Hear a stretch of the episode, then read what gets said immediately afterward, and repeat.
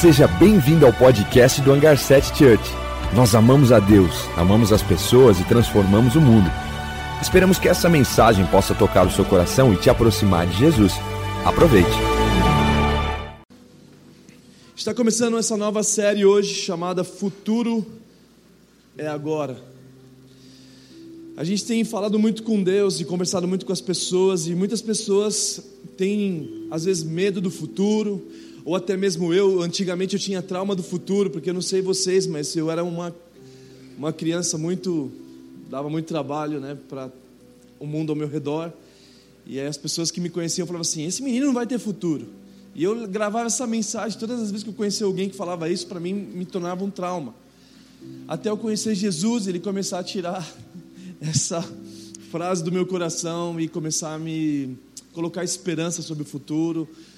E aí eu comecei a me apaixonar pelo futuro. Uma das frases do hangar aqui que a gente sempre usa é antecipar o futuro. A gente não só ama antecipar o futuro, como também mudar o futuro.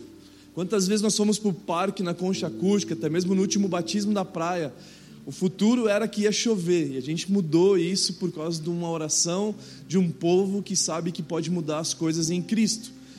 Então a gente pode mudar o futuro, só que ele é agora. Não dá para a gente pensar que, ah, não, o futuro é amanhã. Não, o futuro não é amanhã, o futuro você constrói ele hoje. As suas escolhas. Se você não fizer escolhas prudentes, você vai acabar não conseguindo construir um futuro tão glorioso assim. Por isso que a decisão que eu tomo hoje, ela vai impactar completamente o meu futuro. Não tem outra opção. A gente precisa entender que para eu ter um futuro realmente glorioso, eu preciso olhar para o meu agora. Eu preciso olhar para o que eu estou fazendo, tomar as escolhas com base na presença dEle, fazer escolhas a partir de um relacionamento com Deus, porque assim eu consigo fazer o futuro se construir a partir do agora. Então, o primeiro ponto que eu quero trazer para vocês aqui é: o futuro se constrói hoje, se constrói agora. E quem estiver na projeção já pode mudar. Ufa. Então, quando a gente olha para isso, a gente começa a entender que nós não precisamos ter medo do futuro, ao contrário, o amanhã realmente pertence a Deus. E se nós realmente temos um relacionamento com Ele, eu começo a construir já agora. As minhas escolhas já não é mais com os meus anseios, já não é mais com os meus medos, ao contrário, é com Cristo em nós. E aí, Cristo estando em nós, facilmente eu consigo ter esperança de um futuro. Porque agora a minha insegurança está nele, a minha vida está nele, então a gente tem que sim construir o futuro ao nosso redor, mas o partir do hoje, fazendo escolhas certas, sabendo que se aquilo que nós vamos plantar, nós vamos colher. Não tem opção, não dá para nós iludirmos a Deus, não dá para nós enganarmos a Deus. Nós temos que fazer escolhas que vão glorificar Ele, porque se eu faço escolha, muitas vezes das minhas vontades, eu posso estar construindo o meu futuro a partir de, um, de uma casa construída na areia. E por isso que Jesus fala muito claro esse texto, onde ele fala: Cara, se você realmente ouvir as minhas palavras e colocar em prática, você construiu a casa numa rocha, você constrói o seu futuro numa rocha, você constrói a sua profissão numa rocha, o seu casamento numa rocha, porque vai realmente, muitas vezes, vir as dificuldades, mas ela não cai mas aquele que ouve as minhas palavras e não a pratica é semelhante a um homem que construiu a sua casa, o seu futuro, numa areia. Que veio a tempestade e ela foi grande a sua queda. Então nós temos que observar, não dá para a gente fugir. O futuro é construído agora, o futuro é construído hoje. As minhas atitudes precisam estar pautadas em Cristo. Porque se eu escolho somente a minha vontade ou a vontade do meu eu, muitas vezes eu estou construindo um futuro problemático lá na frente que vai gerar caos e depois nós queremos cobrar a Deus disso. Rei hey Deus, o que está acontecendo na minha vida? Eu falei assim, cara, eu tentei construir junto com você, mas as suas escolhas levaram você a esse caos. Então aí sim o futuro é problemático, mas nós sabemos que Deus nos trouxe nessa manhã e nesses meses que nós vamos falar sobre futuro, que você possa ter o ouvido aguçado para que você possa aprender a partir do Espírito Santo como construir um futuro incrível.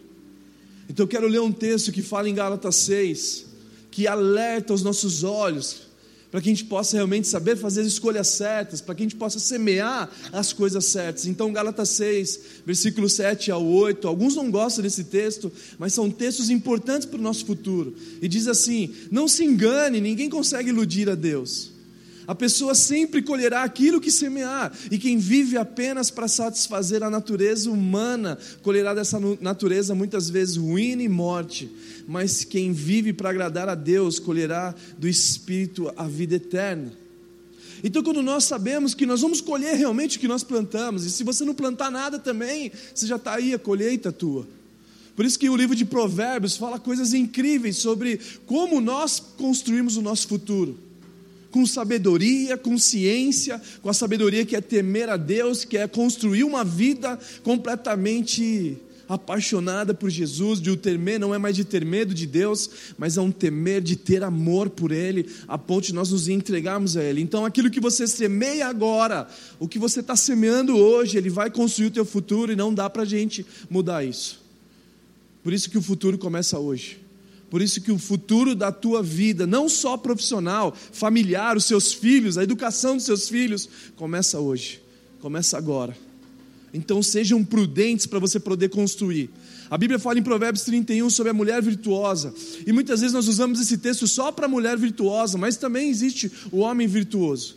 E a Bíblia fala em Provérbios 31, 25, que ela, a mulher virtuosa ela se reveste de força e dignidade, e ela sorri do futuro. Ela sorri diante do futuro. E por que, que ela sorri diante do futuro? Porque ela é uma mulher fora do normal. Seria um homem fora do normal. Quando a gente fala de mulher virtuosa, tem Provérbios 31, mas também tem o homem virtuoso a partir de Jó 31. Jó era um homem incrível. Ele cuidava dos seus colaboradores, ele dava o melhor para a sua equipe de funcionários. Ele jamais abandonou uma mulher viúva, ele jamais deixou de dar atenção para uma pessoa necessitada. E a mulher virtuosa não é diferente disso. Essa mulher virtuosa, ela acordava mais cedo, antes do sol se pôr, para preparar o café para sua família. Essa mulher, talvez na nossa geração já não exista mais, só as mais as, as mulheres raízes, vamos dizer assim. Porque cada um, talvez, nesse mundo que nós estamos vivendo, está cada um pensando muitas vezes em si. E nós esquecemos que nós nascemos para algo maior. Talvez o sentido da vida não seja só fazer o café também. Está na hora dos homens também fazer o café para as mulheres. Amém, igreja? Ô oh, glória! Recebe aí. Recebe que é de Deus. Porque é incrível você fazer isso. A nossa conferência de mulheres, que são flowers aqui, é a coisa mais incrível, poderosa para nós como igreja, é que são os homens que são voluntários de tantos anos que nossa, as nossas mulheres nos servem, desde a infância, antes de nós nascermos. O Adalto estava falando a Bruna aqui. O Adalto está de boa, a Bruna que está nove meses já forte aí trabalhando. Então as mulheres, vocês são especiais demais. Mas que os homens possam preparar momentos gloriosos para que vocês possam se tornar mulheres amáveis então essa mulher virtuosa, ela sorri diante do futuro porque ela se comporta diante de Deus de uma forma incrível. Ela consegue plantar para colher no futuro e por isso que ela sorri. Ela tem o seu valor, ela sabe se comportar, ela diante dos trabalhadores, a, a empresa dela, todo mundo tinha prazer de ter ela como patrão ou patroa.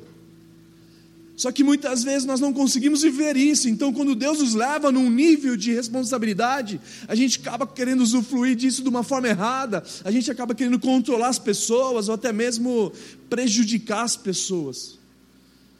E aí, quando a gente vai olhar para o nosso futuro, não existe futuro glorioso. Não existe motivo de sorrir diante do futuro. E por isso que essa série muitas vezes vai nos trabalhar para que a gente possa ter discernimento de construir um futuro que nos faça sorrir. Que a gente possa olhar para o futuro e falar assim: yes, que incrível isso. Então que nós possamos ser como a mulher virtuosa, como Jó. Ei, homens, leiam Jó 31. Aliás, leiam Jó inteiro. Jó 31, ele fala assim: Eu fiz um pacto com os meus olhos para não olhar para outra mulher que não seja a minha. Eu jamais, Deus, deixei de suprir a necessidade de uma pessoa, eu jamais virei as costas para os meus colaboradores, eu jamais tratei sem dignidade as pessoas. Ele começa a falar os princípios de um homem de Deus. E Jó era tão incrível que ele perde todas as coisas, mas ele continua sendo fiel à sua esposa. E que é bizarro muitas vezes isso, porque Jó, ele perde todos os recursos, ele perde tudo. Todos vocês talvez conhecem a história dele. E aí, quando ele está passando por esse processo de restauração, a mulher dele estava naquele dia não tão legal. E aí fala para ele: Ei, Jó, cara, abandona esse teu Deus. E mesmo nessa época de dificuldade, Jó, quando Deus restaura todas as finanças, e não só restaura as finanças, mas quando eleva o padrão dele sete vezes mais, ele continua com a mesma mulher. E não é isso que a gente vê hoje em dia. As pessoas, quando passam por dificuldades e não sei o que lá, quando as coisas mudam, eles. Ah, não, agora está na hora de fazer um upgrade. Faça um upgrade nela. Quando Deus te abençoar. Mas seja fiel até o fim. E você, mulher, quando seu marido estiver passando por uma grande crise financeira, não seja uma tola. Seja uma mulher virtuosa. Seja uma mulher que fala assim: ei, eu acredito, vai passar. A tempestade passa. E aí você começa a construir o futuro para quando ele ser abençoado, você usufruir disso. Então não seja tola, seja sábio. A Bíblia só fala de dois tipos de pessoa: o tolo e o sábio. Palmeirense o corintiano. Brincadeira, eu não posso falar disso aqui. Pois os, o conselho do hangar briga comigo. Mas existem algumas coisas que são inimigos do nosso futuro. Existem coisas que nos impedem de, de construirmos um futuro. Existem os ladrões do nosso futuro. E um deles é o excesso de futuro. O excesso de futuro, ele causa em você uma ansiedade. Porque você começa a ter tanta expectativa e tanta preocupação, talvez, que essa ansiedade te corrói. E você não consegue construir o hoje pensando lá eternamente. Então a ansiedade ela vem com excesso de expectativa do futuro, o excesso de insegurança do futuro. E aí você acaba tendo ele como teu maior inimigo. Você não consegue construir, porque agora você fala: o que, que vai acontecer? E não só isso também, mas o excesso de passado. Para mim, o excesso de passado é um dos perigos mais nessa geração que tem causado depressão, porque o excesso de passado, sim, é depressão mesmo porque você está tão preso ao passado que você não consegue construir o teu futuro. Porque o passado te aprisionou por causa de escolhas erradas, por causa que talvez você não, não tinha o discernimento de quem era Deus, e aí você entrou num problema seríssimo a ponto de se tornar cárcere, a tua mente ficou presa no passado. E depois não só isso, mas o, a inteligência emocional que muito tem se falado hoje em dia ele te dá um descontrole, porque você não sabe organizar os seus pensamentos, não sabe organizar as suas emoções, e por causa disso você tem construído um caos. E aí sim, essas coisas são inimigos do nosso futuro. E muitas vezes nós estamos com medo do futuro, a gente não sabe como que vai ser as profissões do futuro, porque talvez nós não conhecemos quem é o desenvolvedor do futuro. A gente tem várias empresas como a Kodak, quem lembra da Kodak? Espalhada por todos os ambientes de trabalho, onde nós tínhamos aquela, aquele filme de, de revelar, a gente fazia essas coisas. Aí veio a Polaroid, se eu não me engano, mostrando para eles que o futuro ia mudar, mas eles não se atentaram a isso.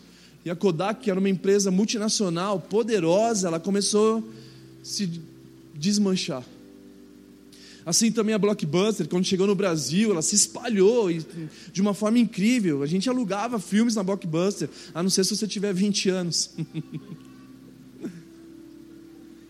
e, e com isso tudo, cara, a gente era feliz, mano. Só que aí a gente vê tantas empresas com tantas inovações surgindo, uma delas é a Netflix, que tem impactado não só essa a Blockbuster, mas várias outras conceitos. A própria Globo está em crise existencial porque ela sabe. Quem, quem aqui já não assiste mais televisão? Levanta a mão. A maioria quase já não assiste mais a televisão. Então eles estão em desespero tentando construir algo que é na areia. E a gente vê essa inteligência artificial muitas vezes que na revolução industrial as pessoas eram substituídas por força. Então, era uma crise na época de, acho que se não me engano, 1806, onde as pessoas trabalhavam muito. E, as, e, os empresários abusavam das pessoas querendo forçar a alta produtividade. Aí começa a entrar numa crise entre o trabalho forçado e também não ter o, aliás, o equilíbrio do trabalho forçado. E aí criam-se as máquinas, e quando criam-se a máquina, gera muito desemprego nessa época. Então existiam as pessoas que falavam assim: não, a gente está abusando do ser humano. E aí, quando gerou as máquinas, a outra crise é: ah, a gente deixou de abusar deles, então agora eles estão passando fome. Então era uma crise absurda. Só que era uma revolução industrial, que era substituir o trabalho forçado, o trabalho de força. Mas hoje nós já temos a inteligência artificial, que muitas coisas que eram conhecimento humano, hoje uma máquina já faz. Eu não sei se você sabe, mas um produtor musical, aliás, o teclado nem precisava estar aqui, porque a gente pode gravar e, e, e eles, né? Ufa, não, volta, volta, volta. E é interessante porque nós menosprezamos muito as pessoas. A gente não sabe o valor da música. A gente não sabe o valor de tantas outras coisas. A gente fala assim, cara, esses você, você trabalha com o quê? Eu sou músico. Não, trabalho mesmo. Né? Você fala assim, o que, que, você, o que, que você faz? Eu sou ator de cinema tal. É, mas não, não eu estou dizendo trabalho mesmo, trabalho. Eu, eu, o que, é o teu trabalho? Não, eu sou, faço teatro tal. Não, não, não, o teu trabalho mesmo. Só que a gente fica pensando, a gente não valoriza isso. Imagina o mundo sem música. Imagina o seu final de semana sem Netflix. O mundo ia ficar depressivo. A música faz parte do nosso DNA. Nós precisamos de música. Então, quando você ouvir um músico, eu sou um músico, graças a Deus que você é um músico. Continua assim, que Deus te abençoe, te ajude, porque no mundo que nós vivemos não tem tanto valor específico para essa profissão. Então, existem tantas coisas no mundo o Big Data, computador quântico, que são. que você olha para o futuro e fala assim, cara, que insegurança que nós temos. A gente vê o Airbnb, Uber, que, que, que pressionou de uma forma violenta os taxistas, e não quero me atentar para isso. Mas tudo isso muitas vezes nós não sabemos como é o futuro. E aí isso gera para nós muitas inseguranças, onde nós temos essas ansiedades, essas crises de ansiedades. A gente sabe, eu não sei se vocês lembram da, época da Olivete, eu não era dessa época. Mas tinha Olivete, Olivete dominava o mercado, onde eles tinham aquela máquina de datilografia. Quem fez esse curso aí, gente?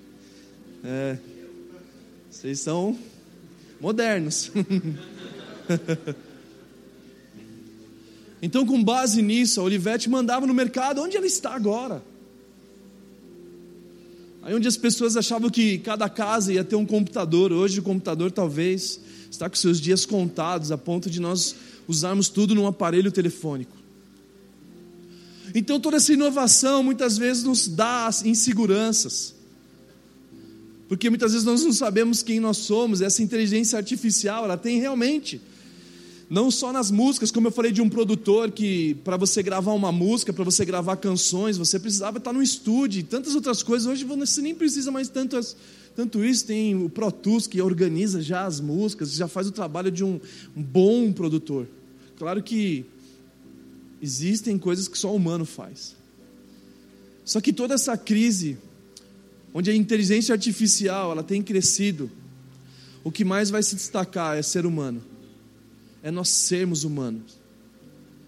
Porque nós sermos humano começou há dois mil anos atrás, quando Jesus começa a investir a tua vida em 12 pessoas. E que o relacionamento humano ela nunca vai ser substituído por uma inteligência artificial, nunca vai ser substituído por uma blockbuster, nunca vai ser substituído por ninguém.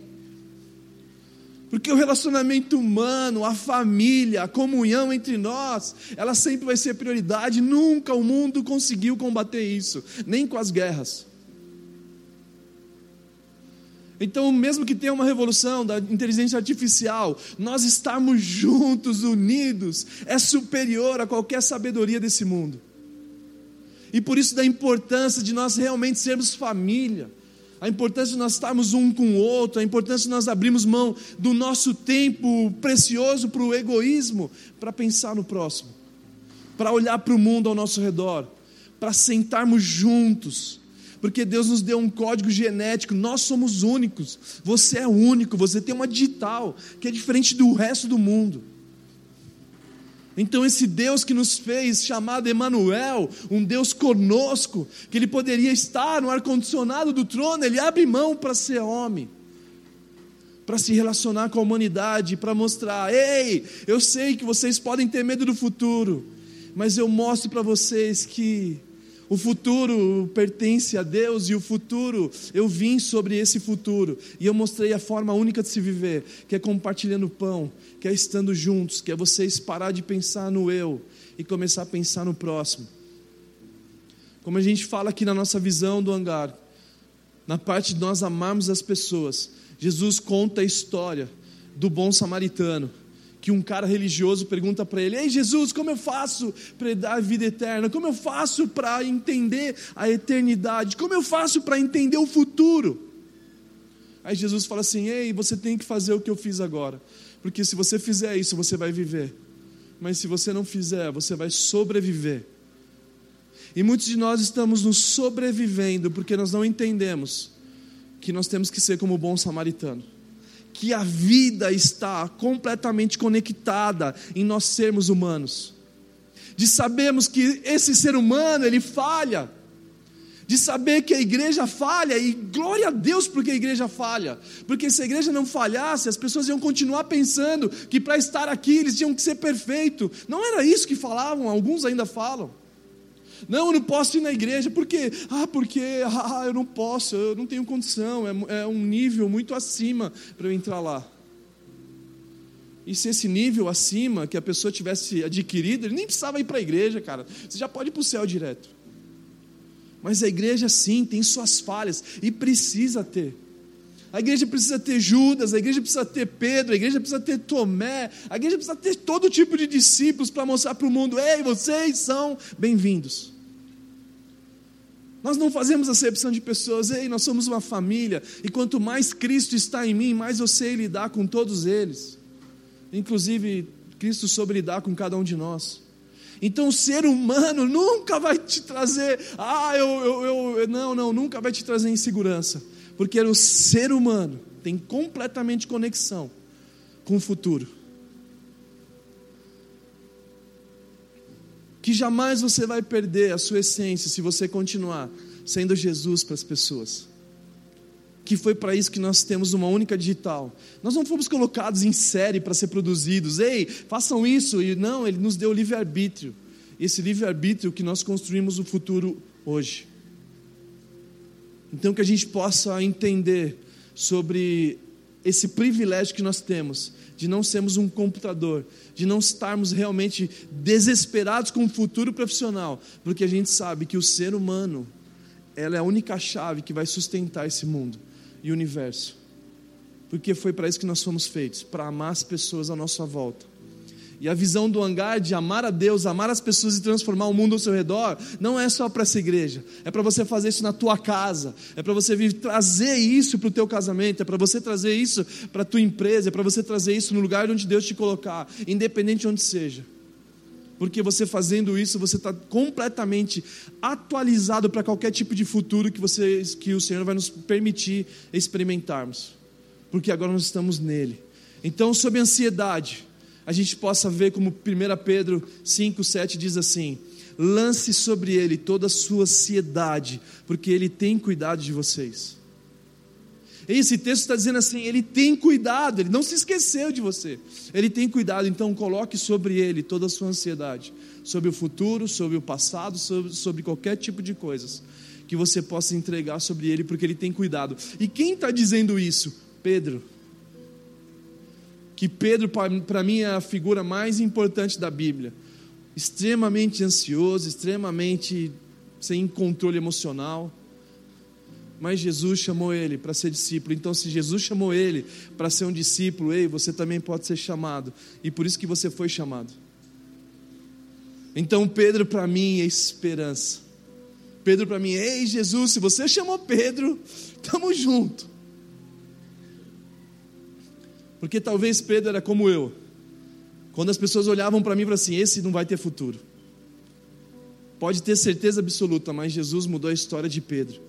Então, se você tem medo do futuro, eu quero ler um texto como Billy Graham disse, um evangelista, o maior evangelista que a humanidade experimentou antes de Jesus. Aliás, depois de Jesus. Ele fala: Eu li a última página da Bíblia e tudo vai ficar bem. Sabe, ele leu o último texto de Apocalipse e disse: Ei, nós vamos morar com ele. Ei, vai ficar tudo bem. Então não crie guerras de ansiedades, ao contrário, que esse inimigo do futuro, do excesso de futuro gerar ansiedade, entenda que está sob o controle dele. Ei, se Jesus está sentado no trono, à direita do Deus Pai, significa que está tudo bem, porque ele não está em pé, ele está sentado. Então que a gente possa nos entregar por inteiro a Ele, para que Ele possa fazer com que o nosso futuro seja Ele, esteja sobre Ele. Então excesso de passado gera depressão. A gente está vivendo muito isso, várias cobranças, e a gente fica preso ao nosso passado. Os judeus não conseguiram transicionar para o futuro que era em Cristo, porque eles estavam presos à lei. O futuro dos judeus, que era Cristo, Messias, eles não conseguiram reconhecer Ele por causa do passado que prendiam eles. Eles queriam viver a lei, eles queriam estar conectados, abraçados. Não, eu não abro mão dessa lei. Mas aí Jesus veio superior à lei. Ele veio cumprir a lei, mas ele leva o padrão através da graça. E quando os judeus começam a observar as atitudes de Jesus, de perdoar aqueles que eram imperdoáveis, de ser amigo dos pecadores, os judeus falaram: não, ele não é o Messias, porque eles estavam presos ao passado. Muitas vezes nós não conseguimos ainda ter acesso a Cristo, porque nós estamos presos ao passado de condenação. A coisa mais bizarra de Jesus foi quando ele entrou no templo e começou a ler sobre a bondade do Senhor. Quando ele começou a ler Isaías 54, o ano da bondade do Senhor, os judeus entraram em parafuso, porque o ano da bondade era uma liturgia lida a cada, sei lá, se não me engano, era cada 10 anos ou 5 anos, que era um ano de se perdoar as dívidas um dos outros.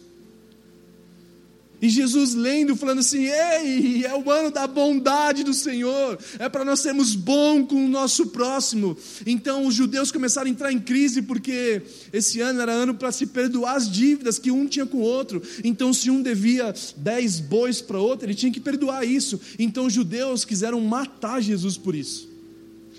Eles não conseguiram acionar, não conseguiram ter o acesso ao futuro por falta de perdoar as pessoas. O passado muitas vezes tem impedido de você construir o futuro. Nós nos entregarmos a Deus por inteiro, para que a gente possa observar: ei, vocês querem construir o futuro? Observa como foi meu filho. Observa como ele viveu. Observa como ele amou as pessoas. Observa como ele multiplicou o pão e peixe pensando nas pessoas. Se você quiser construir um futuro como uma mulher virtuosa, ei, seja como ele. Então o judeu ele não conseguiu acessar.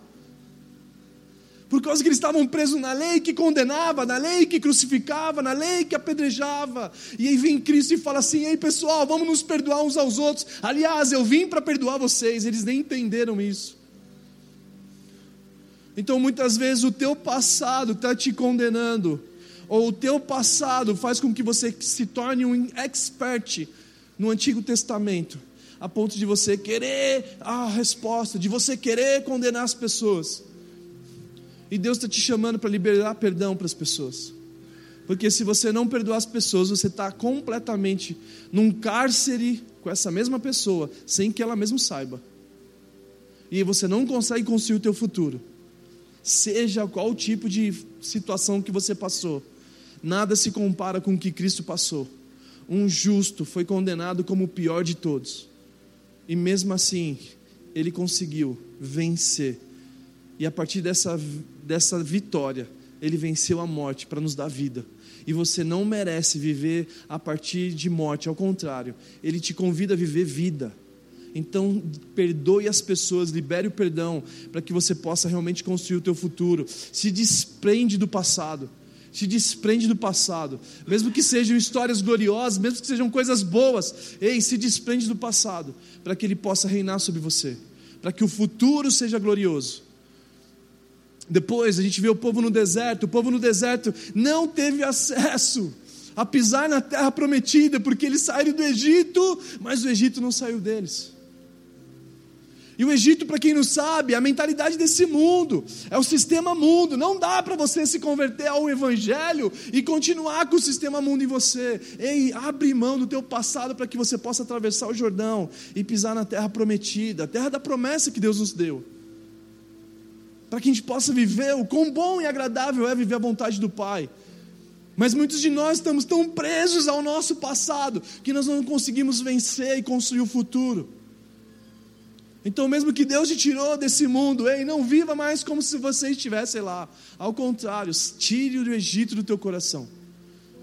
Saia desse ambiente e comece a construir a partir da eternidade. Comece a construir, mantendo seus pensamentos no alto, olhando para a eternidade. O céu é nossa origem, fomos lá que nós somos feitos, e por isso que nós voltamos para lá. Então abre mão dessas coisas terrenas. Por isso que Jesus confronta muitas vezes a gente, ei, tira o coração dessa terra. Por isso que Jesus confrontava os seus discípulos: onde está o teu coração, ali também estará o teu tesouro. Então, que o nosso coração esteja na eternidade, esteja no futuro, para que a gente possa construir a partir de lá por isso que a gente possa, a gente venha trazer o céu sobre a terra, mas não é trazer no futuro, é começar hoje, a manifestar como se nós já estivéssemos no céu, como vivendo aqui na terra, porque foi essa oração do Pai Nosso em Mateus 6:10. E depois a mulher de Ló. A mulher de Ló, ela ficou presa em Sodoma e Gomorra.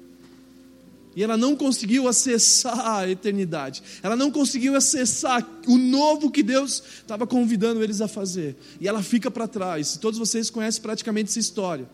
E muitos de nós estamos ficando para trás, não tendo acesso ao futuro incrível em Deus, porque nós estamos presos ao nosso passado. O excesso de passado tem causado depressão, e a depressão tem sido a maior causa da nossa sociedade porque eles estão presos, eles vão ter que pagar o que ele fez. Ele está pensando o quê? E a gente começa a nos tornarmos escravos, porque a pessoa talvez nem, nem tem noção.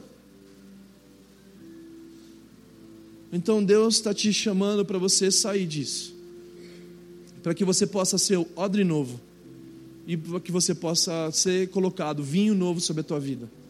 Existe o novo de Deus, e você não precisa ficar preso ao velho. Ao contrário, que você possa experimentar o novo de Deus na sua vida e que essa série que a gente está falando seja um divisor de águas na tua vida, para que você possa experimentar o novo de Deus. Esse é o desejo de Deus. Ele te ama e quer fazer você experimentar coisas incríveis, mas seja um odre novo, porque Deus não pode colocar vinho novo em odres velhos. Não pode. Então, abre mão mesmo disso. Então, depois, o descontrole emocional. Tem muito se fala de inteligência emocional e nada mais é do que domínio próprio. A inteligência emocional é você se organizar para que você não seja mais um estressado, um explosivo. Tem pessoas que são impacientes, não conseguem construir o futuro por falta da, do domínio próprio, da amabilidade, do fruto do Espírito, que está em Gálatas. A gente não consegue. Ele está falando o quê? Está pensando o quê? Cara, você não consegue ter acesso ao futuro, porque você consegue estragar o hoje. Você consegue estragar a presença daquele que te fez para ser como Ele. Deus nos deu o privilégio de sermos semelhantes a Ele. E é tão bizarro isso que a inteligência emocional, ela vem antes da nossa fé. O que está me dizendo que a nossa fé é, vem antes, vem antes. Porque a Bíblia fala para os maridos: ei, maridos, se você discutir com a tua esposa, eu não quero nem te ouvir, eu não vou nem responder a tua oração. Algum marido sabia que tinha esse texto na Bíblia? Mas Jesus, ele, ele, ele estragou tudo, mano. Meu Deus do céu, gente. Às vezes eu estou num caos com aquilo. Eu falo, Deus, não, não, Deus, não, tá, peraí, Keila. Eu tenho que resolver com ela antes. Então, para não ser idiota. Não crie esse caos. Começa a pedir para que Cristo seja a sua inteligência emocional.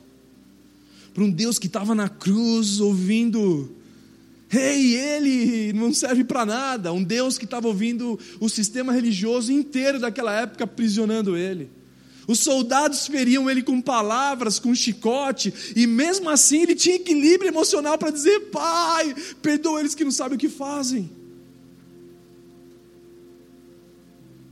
Só que a Bíblia fala que nós temos a mente de Cristo. E se nós temos a mente de Cristo e nós somos feitos à semelhança dele, eu preciso estar nele. E aí sim, o meu controle emocional está em ordem. Aí eu não vou. Quando a minha esposa fazer uma coisa que me deixa muito impaciente, eu tenho domínio sobre isso. Afinal, eu sou tão perfeito que eu nunca faço nada para ela. Eu nunca me esqueço que uma vez eu derrubei um negócio no quarto, acho que era um suco de uva, sei lá, alguma coisa. Eu peguei a camiseta para secar, ela ficou muito. Amor, você está pegando vinho, suco de, de uva e limpando camiseta branca. Então eu também faço coisas que deixam a Keila muito brava. Inclusive, eu estou com muitas saudades dela. Ela vai chegar hoje à noite. E aí sabe como que é, né, gente? Esquece o WhatsApp, viu, povo? Os menores aí tampam os ouvidos. Então Deus ele está falando assim: ei, se você não sabe se controlar suas emoções, não vem falar comigo não. Não vem conversar comigo não. Que você possa controlar essa, esse estresse seu, que você possa controlar sua tristeza, que você possa controlar esse mimimi, que você possa controlar todas as suas emoções, e só existe uma forma. Uma das formas de nós controlarmos as nossas emoções é levar cativo os nossos pensamentos a Ele e que você possa ser especialista no fruto do Espírito, que é amabilidade, amabilidade, que palavra, habilidade de amar. Você coloca lá no seu currículo lá, né? Vai na empresa, sei lá onde você vai, tá, não sei o que lá, você coloca assim, ah, habilidades que eu tenho, amabilidade. A pessoa fala, o quê? É, eu tenho Cristo em mim. Ah, então está contratado, porque nesse mundo de guerra, as pessoas estão se matando dentro de um escritório de, sei lá, 20 metros quadrados, 40 metros quadrados. É pior que guerra, porque as palavras ferem mais do que espada. Jesus estava falando para os religiosos, ele falou assim: Ei, Jesus, eu tenho feito os dez mandamentos. Jesus falou assim: Vocês têm feito da forma que vocês pensam, que, que traz bem para vocês. Mas quando eu falo para não matar as pessoas, vocês estão matando as pessoas com palavras. E aí Provérbios fala que palavras matam mais do que a espada. Porque uma palavra incendeia uma floresta, uma palavra maldita, uma palavra sem equilíbrio emocional, você pode estar matando a sua família, você pode estar matando os seus filhos. Quando você diz que o futuro dele, ele não vai ter futuro. Quando você diz que ele não serve para nada. Ao contrário, que você possa usar suas palavras para construir, assim como Jesus fez: haja luz e houve luz que as nossas palavras sejam as palavras do Mestre, para que o futuro seja glorioso. Ei, haja caos. Aí vem o caos.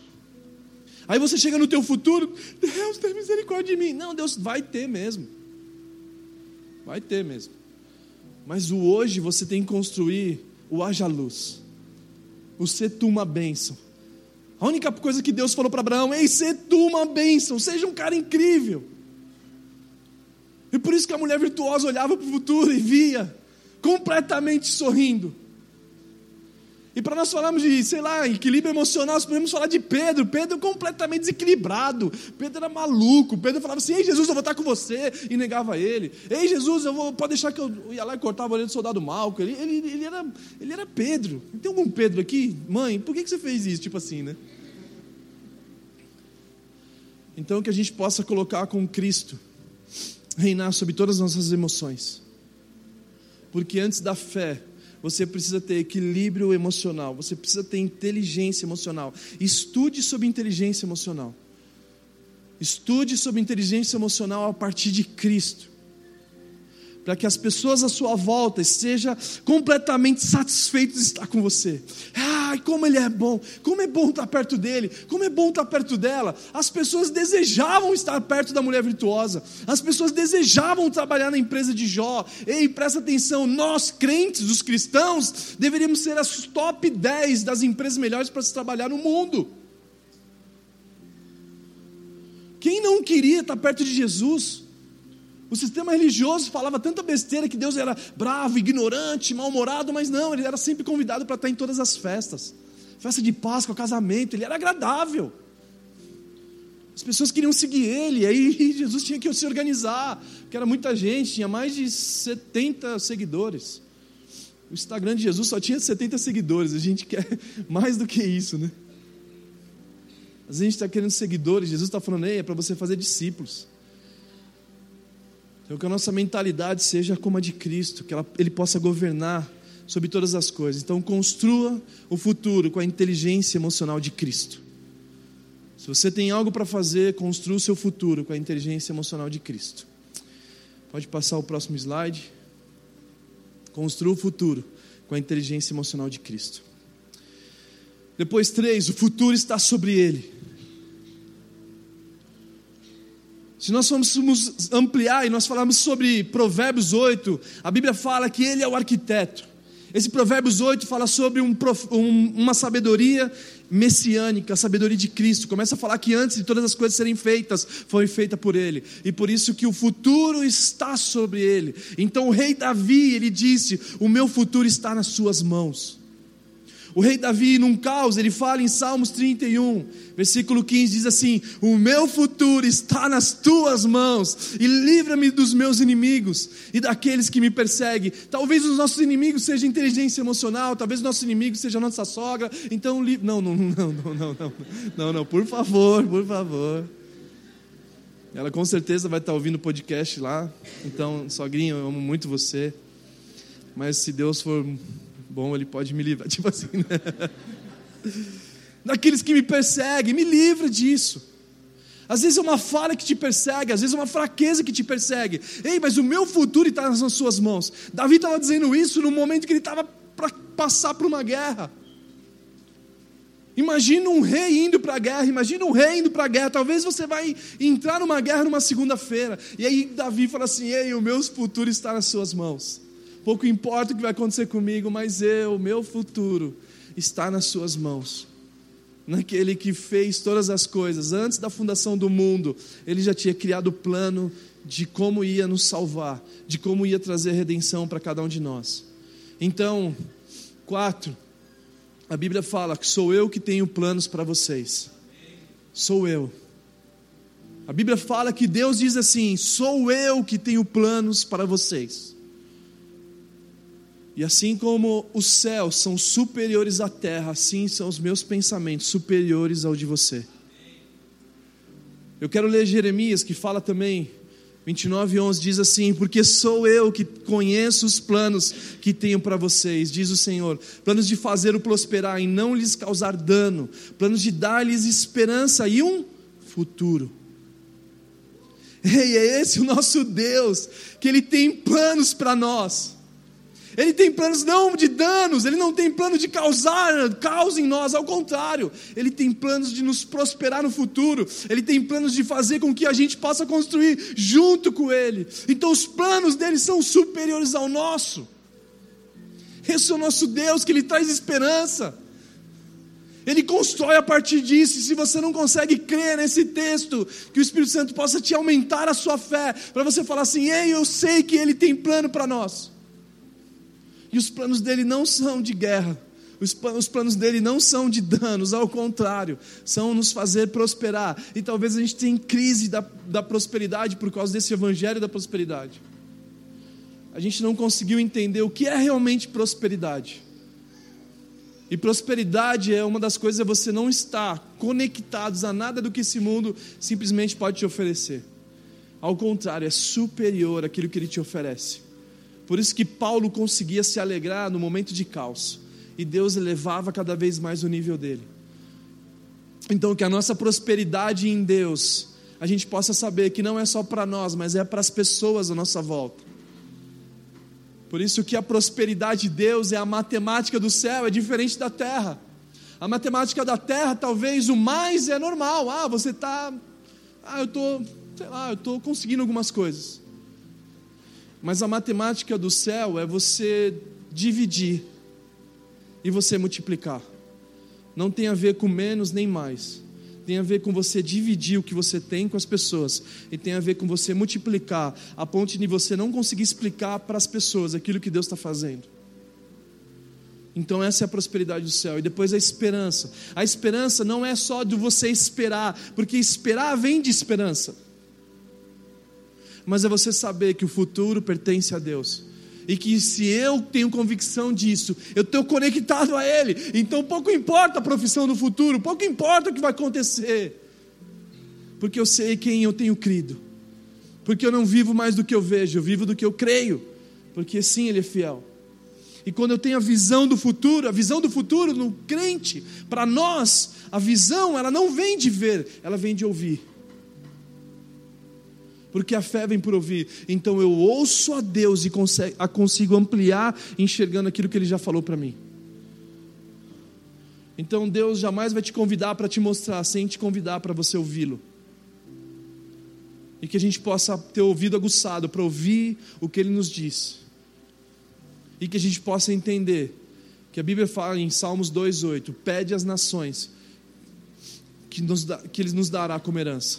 É a nossa herança como filho. Nós somos herdeiros dele.